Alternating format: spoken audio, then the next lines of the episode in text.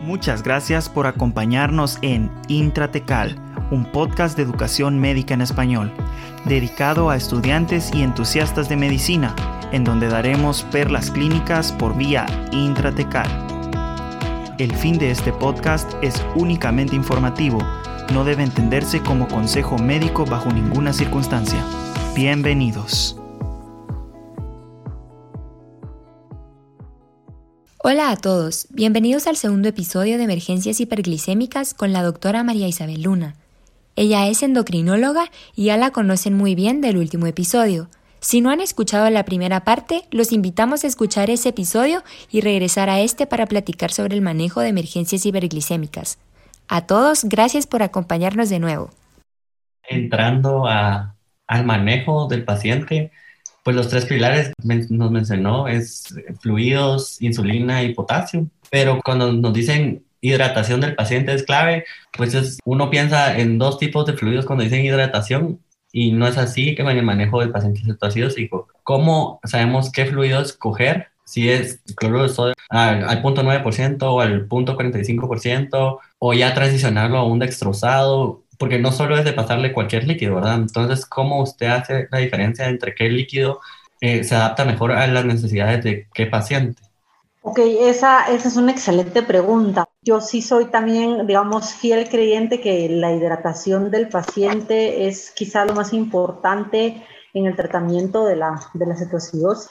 Incluso si ustedes leen cualquier guía que ustedes lean de cetoacidosis o de, o de estado siempre van los líquidos incluso antes que la insulina. Como les decía, en primer lugar, porque desde que el paciente, ustedes ven que tiene un glucómetro en high, hay que hidratar al paciente. Entonces hay que hidratarlo por dos razones principales. La primera es porque vimos que estos pacientes pierden un volumen muy importante de, de líquidos, ¿verdad? Sabemos que están deshidratados principalmente por por diuresis, ¿verdad? Por diuresis muy importante. Entonces, los pacientes generalmente tienen un déficit de líquido muy, muy importante. Se habla más o menos que en cetoacidosis es entre 5 y 8 litros los que pueden tener de déficit. En estado hiperosmolar es de 10 a 12. Eh, entonces, es, mucho líquido, ¿verdad? De 8 a 12 es en, es en estado hiperosmolar hay, hay algo como muy fácil de recordarse para poder determinar aproximadamente el déficit del paciente de líquidos con el examen físico. Si el paciente tiene un aumento en la frecuencia cardíaca ortostática, solo aumento de frecuencia cardíaca, uno puede estimar más o menos que hay un 10% de volumen circulante perdido, ¿verdad? Que son más o menos 2 litros. No, de, volumen extracelular, no volumen circular. Si el paciente, además de tener un aumento en la frecuencia cardíaca ortostática, tiene hipotensión ortostática, más o menos es un 20%, que son más o menos de 3 a 4 litros. Y si el paciente tiene hipotensión, digamos, desde no necesariamente ortostática, sino que tiene hipotensión en cualquier posición, tiene más del 20%, ¿verdad? Entonces ya son más de 4 litros los que tenemos que reponer de forma, de forma muy rápida. Entonces, la primera prioridad en el paciente con cetoacidosis o estado hiperosmolar en cuanto a líquidos es reponer volumen circulante. Entonces, estos pacientes todos tienen déficit de volumen, algunos más que otros. Entonces, sí sabemos y está, digamos, muy claro que la solución que tenemos que utilizar de entrada es solución que, entre comillas, llamamos isotónica, ¿verdad? Eh, para reponer volumen siempre utilizamos eh, soluciones isotónicas, entonces podría ser una solución salina al punto 9 o un Hartmann o lactato de Ringer también es adecuado para, para este fin, ¿verdad? En general se recomiendan en las primeras 2 a 4 horas se pueden dar de 500 a 1000 mililitros por hora. Es un número grande. Yo acá igual les recomiendo siempre el paciente con diabetes tipo 1, que es joven, es fácil porque uno le puede meter líquidos, ¿verdad? Y, y no pasa nada en los pacientes que obviamente son más ancianos o que tienen insuficiencia cardíaca o que tienen insuficiencia renal, uno sí debe considerar sin ninguna duda la colocación de una vía central para un mejor manejo de, de volumen, no sobrepasarnos y meter al paciente en una llama pulmonar y etcétera. Ah, después de las primeras dos a cuatro horas, que, que en general se utilizan estos, estas soluciones que ya mencionamos, antes se decía que siempre había que pasar a una solución hipotónica de 0.45%. Y ahí se, baja a la mitad la, la tasa de infusión, ¿verdad? Se puede usar de 250 a 500 mililitros por hora, dependiendo, por supuesto, del estado de hidratación del paciente, como hablamos de su edad, si tiene comorbilidades o no. Pero ahora, en realidad, las últimas guías que por este doctor Umpierres que les, que les comento, ellos dicen que en realidad uno podría utilizar el sodio corregido, ¿verdad? Recuérdense siempre en el paciente con tal y, y cetoacidosis, el, el, sodio que medimos no es real, ¿verdad? Recuérdense que más o menos por cada 100 miligramos por decilitro que la glucosa está arriba de 100, el sodio baja más o menos en 1.6, 1.8, entonces siempre debemos hacer calcular el sodio corregido. Y si el sodio corregido está bajo o normal, podríamos seguir utilizando una solución, una solución isotónica. Ahora, si el sodio corregido está alto, eh, y algunos dicen también que con sodio corregido normal, lo mejor es cambiar a una solución al punto 45. La razón de esto en realidad es prevenir una complicación también del tratamiento que es la acidosis hiperclorémica. En general, sí se recomienda si tiene sodio bajo o sodio normal, después de unas 2 a 4 horas, pasar a solución de punto 45. Ahora, si el sodio está bajo, continuamos con, con solución al punto 9 o con lactato de ringue. Y lo otro que mencionabas también importante es cuándo iniciar, cuándo iniciar soluciones dextrosadas. Eh, aquí algunas guías ponen 200 y algunas guías ponen 250. En general, una vez que nosotros tenemos una glucosa abajo de 250, yo tengo que añadir soluciones dextrosadas para prevenir la hipoglicemia, porque no puedo quitarle la insulina a este paciente. Ahora, no si yo le bajo la tasa de infusión de insulina, sabemos que el paciente puede volver a entrar en cetoacidosis. Las insulinas que se usan para estos tratamientos eh, tiene que ser insulina regular, que es la famosa insulina cristalina, ¿verdad? Que solo aquí llamamos así, pero bueno. O pueden ser insulinas ultra rápidas, como el Ispro, glucina, etcétera. Entonces, son insulinas que tienen una acción muy corta y si nosotros las bajamos, las omitimos, el paciente puede entrar de nuevo en cetoacidosis.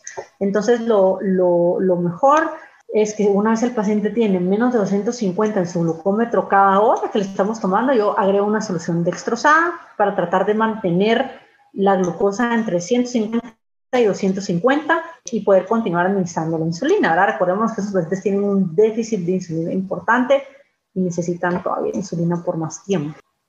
Antes de pasar a, a meterle insulina al paciente, hablemos un poquito de potasio, porque creo que es lo primero que vamos a chequear antes de, de seguir si, si, damos insulina o no, como usted lo había mencionado antes. Entonces, ¿a qué paciente le repongo potasio? ¿A qué paciente no le repongo potasio? ¿A qué paciente le doy insulina? ¿Y a qué paciente definitivamente todavía no le doy insulina? Esa también es una pregunta muy importante. ¿En qué paciente repongo potasio? Casi en todos los pacientes. El potasio, habíamos dicho más o menos los, el déficit, para que tengan una idea, ¿verdad? En cetoacidosis de potasio más o menos se pierden como 250 equivalentes por kilo, ¿verdad? En el paciente. En estado hiperosmolar se pueden llegar a perder hasta 1000 equivalentes por kilo. El potasio definitivamente siempre, eso es algo que tenemos que recordarnos y es que siempre hay un déficit total de potasio. Aunque el potasio esté normal en la sangre, y esto tal vez me voy a tener un poquito, creo que es importante, el paciente siempre tiene déficit intracelular. Tenemos que recordarnos que hay un intercambiador de aniones en la célula y cuando hay cetoacidosis, ¿verdad? Sabemos que hay muchos iones hidrógeno en sangre. El cuerpo, digamos, por el mismo mecanismo de tratar de tener homeostasis, empieza a meter hidrógeno a la célula, ¿verdad? Para tratar de disminuir el hidrógeno que hay en sangre. Y entonces lo que hace este intercambiador es sacar potasio. Entonces hidrógeno entra a la célula y el potasio sale de la célula hacia la sangre. El potasio en sangre puede estar normal, pero porque se, está sacando mucho del potasio que está adentro de la célula hacia la sangre. Entonces siempre hay déficit intracelular de potasio. El potasio yo en realidad casi siempre lo tengo que reponer. La única indicación para no reponer potasio sería el paciente que tiene arriba de 5.5. Arriba de 5.5, que ya sería hipercalemia, principalmente si el paciente no está orinando, entonces en ese paciente no repongo potasio porque puedo empeorar la hipercalemia, precipitar alguna arritmia, etc.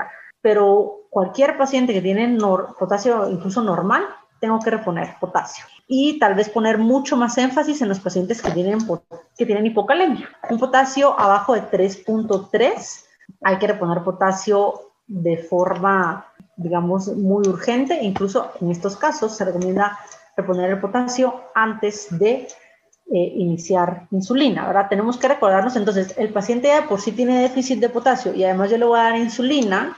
Sabemos que la insulina incluso es un tratamiento escrito para la hipercalemia. Ahora la insulina va a favorecer la entrada de potasio igual, ¿verdad? Entonces vamos a tener, podemos empeorar la hipocalemia que ya el paciente tiene.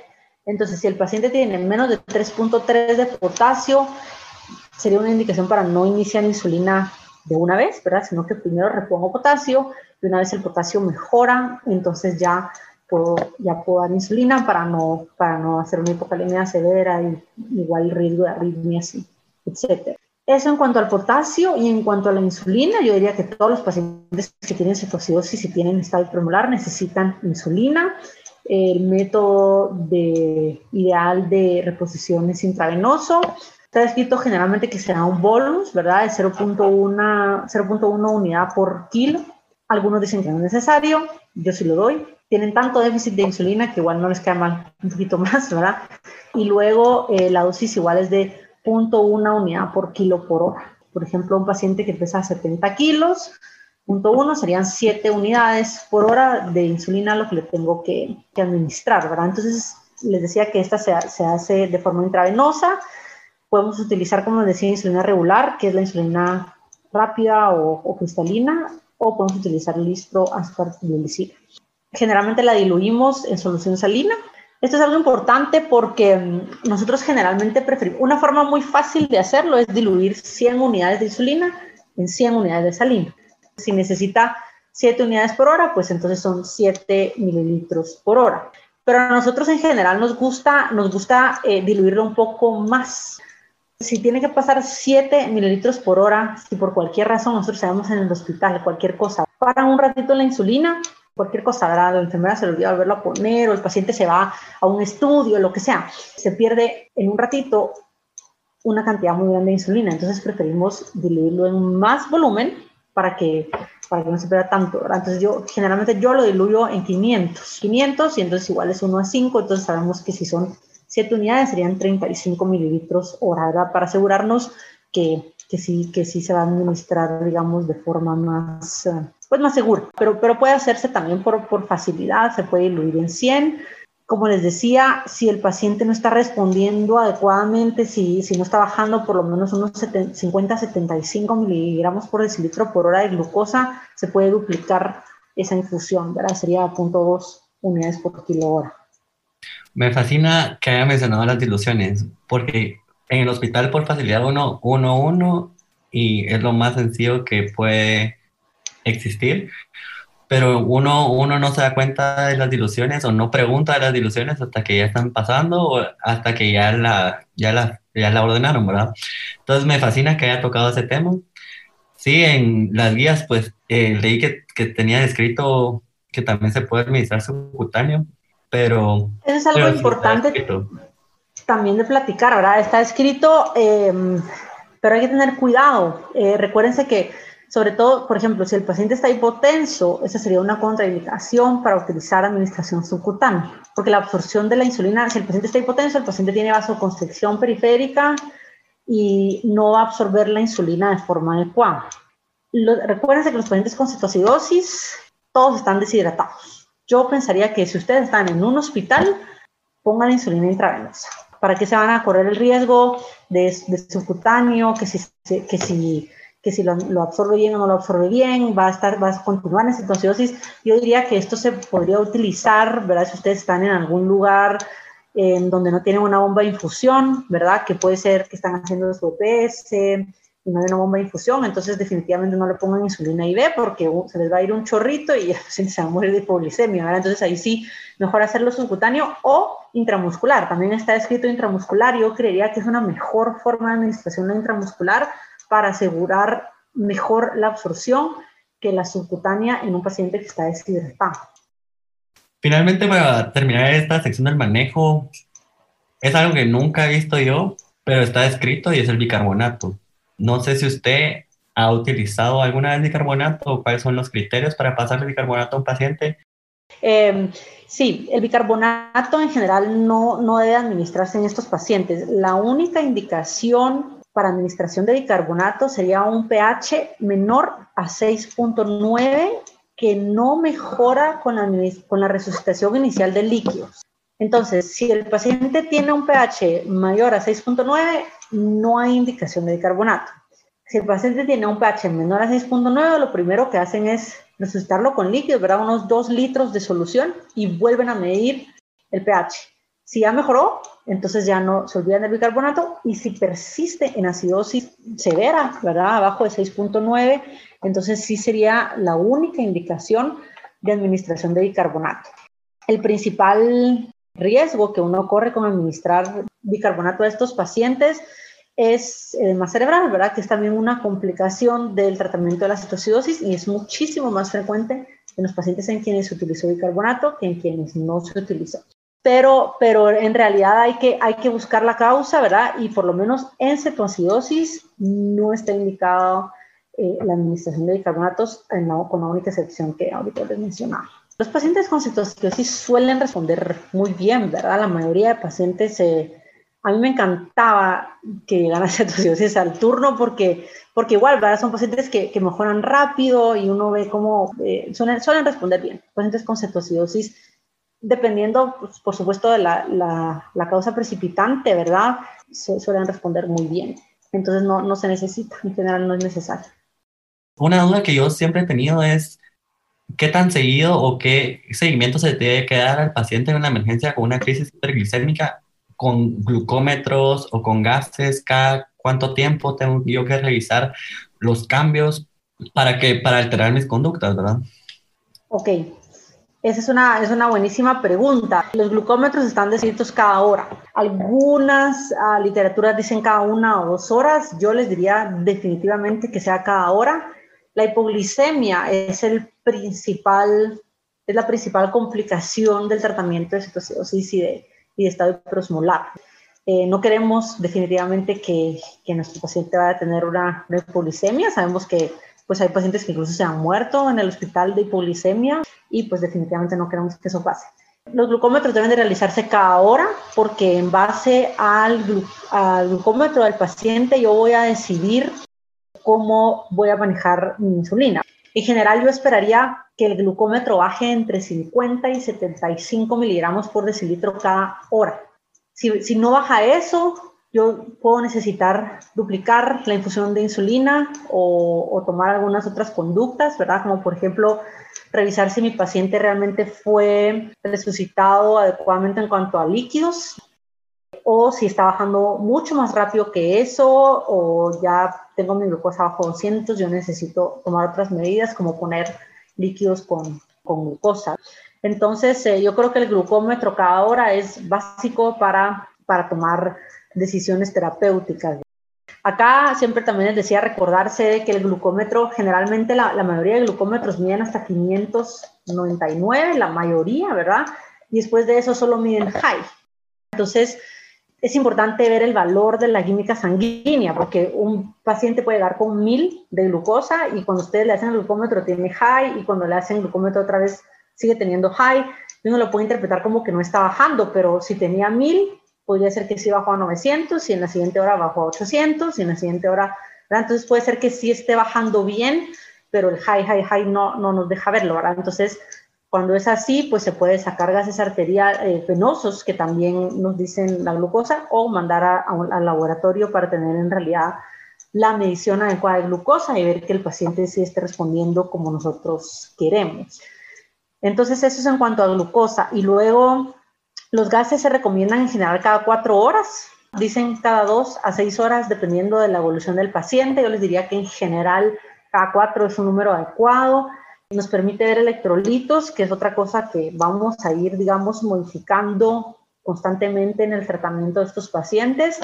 Y si el paciente tiene cetoacidosis, pues eh, también queremos ir viendo que, que, el bicarbonato vaya mejorando, que el pH vaya mejorando, que el lactato disminuya. Entonces, eh, cada cuatro horas más o menos eh, sería el, los, los gases, ¿verdad? Yo, yo pensaría que son, pues, y, con electrolitos, con electrolitos, porque recuérdense, ahorita que platiquemos de potasio, eso es algo que vamos a tener que ir, como les digo, modificando sobre la marcha.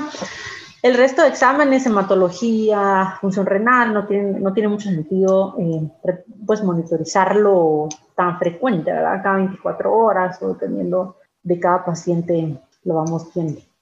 Yo solo quiero eh, comentar rapidito de todo lo que nos ha dicho doctora, que de verdad los pacientes siempre se manejan de forma integral y que no solo uno trata la, la enfermedad. Entonces todo lo que usted ha dicho de, desde que comenzó a hablar del hasta el tacto rectal, a hacer prueba de embarazo y todo, y ahorita el tratamiento y el diagnóstico y el monitoreo donde se habla del azúcar y de los gases, de cómo siempre todo está integrado. Entonces, solo todo lo que nos ha ido contando, como que me ha servido a mí un montón para reflexionar en ese sentido de, de cómo hay que ir viendo al paciente como, como un todo y no solo como el azúcar, está alta en la sangre y... Y tal vez acá también mencionar que en general, como les decía, no es necesario monitorizar los cuerpos cetónicos, ¿verdad? Eso es algo que no tiene mucho sentido hacerlo. Sabemos que van a seguir estando positivos aunque se haya resuelto la cetoacidosis, pero los cuerpos cetónicos no son, no son criterio eh, en realidad de resolución y no tiene ningún sentido medirlos en el monitoreo. Definitivamente estoy totalmente de acuerdo con, con que la complicación principal de, del manejo de cetoacidosis es hipoglicemia. Yo siempre he dicho que le tengo más miedo a una hipoglicemia que a una hiperglicemia. ¿Cuáles son los criterios de resolución de cetoacidosis diabética y un estado hiperosmolar hiperglicémico? Sí, esos, esos son importantes. Les comentaba que los criterios de resolución de cetoacidosis en general son tres, ¿verdad? Uno es la glucosa, tener una glucosa abajo de 200. Y eso es lo primero que vemos, ¿verdad? Lo primero que se corrige en el paciente con cetoacidosis es la glucosa, pero eso no es sinónimo de, resolución de la cetoacidosis. Generalmente la resolución de la cetoacidosis se alcanza en promedio 7 horas después de lograr una glucosa bajo 200. Todavía por 7 horas más tenemos que estar administrando insulina para que se resuelva la cetoacidosis. Entonces en general es glucosa abajo de 200, un bicarbonato mayor a 18 y un pH arriba de 7.3, 7.30, pues, ¿verdad? Entonces generalmente con esas tres criterios ya nosotros podemos decir que la cetosis está resuelta. Y algunos, algunos piden que sea por dos ocasiones seguidas, ¿verdad? Como estamos tomando más o menos cada cuatro horas los gases, entonces tenemos un primer, una primera vez que ya está bien y una segunda para asegurarnos que, que, que no volvió a bajar el bicarbonato ni nada, entonces ya podemos decir que el paciente resolvió la, cetoacidosis. ¿Y en qué momento puedo yo transicionar al paciente de una bomba de infusión haya insulina subcutánea para uso diario? Pues esa también es una buena pregunta. Lo puedo hacer ya una vez la cetoacidosis está resuelta. Como te digo, la, la mayoría eh, sí piden, digamos, dos gases, ¿verdad? Como para estar seguros que el paciente está con la cetoacidosis resuelta. Entonces yo ya desde ese momento puedo traslapar al paciente de insulina, de, un, de, de infusión de insulina a insulina subcutánea. Va a depender de, del paciente. La mayoría de pacientes si entraron en cetoacidosis, en general la recomendación es siempre dejar al paciente, independientemente si es tipo 1, pues por supuesto, los pacientes necesitan lo que conocemos como un tratamiento intensivo con insulina. Esto significa que tiene insulina basal y tiene insulina prandial, ¿verdad? Para cada comida. Si es un paciente con diabetes tipo 2 y hizo cetoacidosis, la recomendación general también es dejarlo con un tratamiento intensivo de insulina, con insulina basal e insulina prandial por lo menos por un tiempo, ¿verdad? Este paciente tuvo déficit de insulina y ahorita lo mejor es dejarlo así, ya más adelante de forma ambulatoria se verá si se puede quitar la prandial, si hay que seguirla o si podemos hacer alguna otra cosa. Pero entonces sí necesitamos dejar insulina basal, que puede ser NPH, glargina, de gludeco, de termir, ¿verdad? Cualquiera de esas, y insulina con cada comida.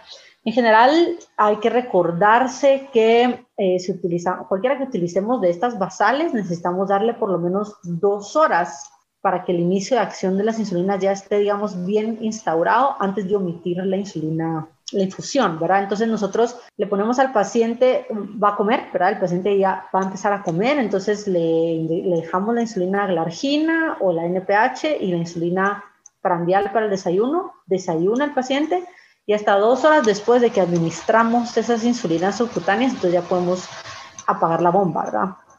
Solo para finalizar, la última pregunta es una entidad por aparte que yo siempre le he tenido miedo, es la cetoacidosis diabética euglicémica. No cacharla me da cierta ansiedad, entonces no sé mm. si nos pudiera hablar un poquito al respecto de eso. ¿Cuándo sospecharla? ¿En qué pacientes?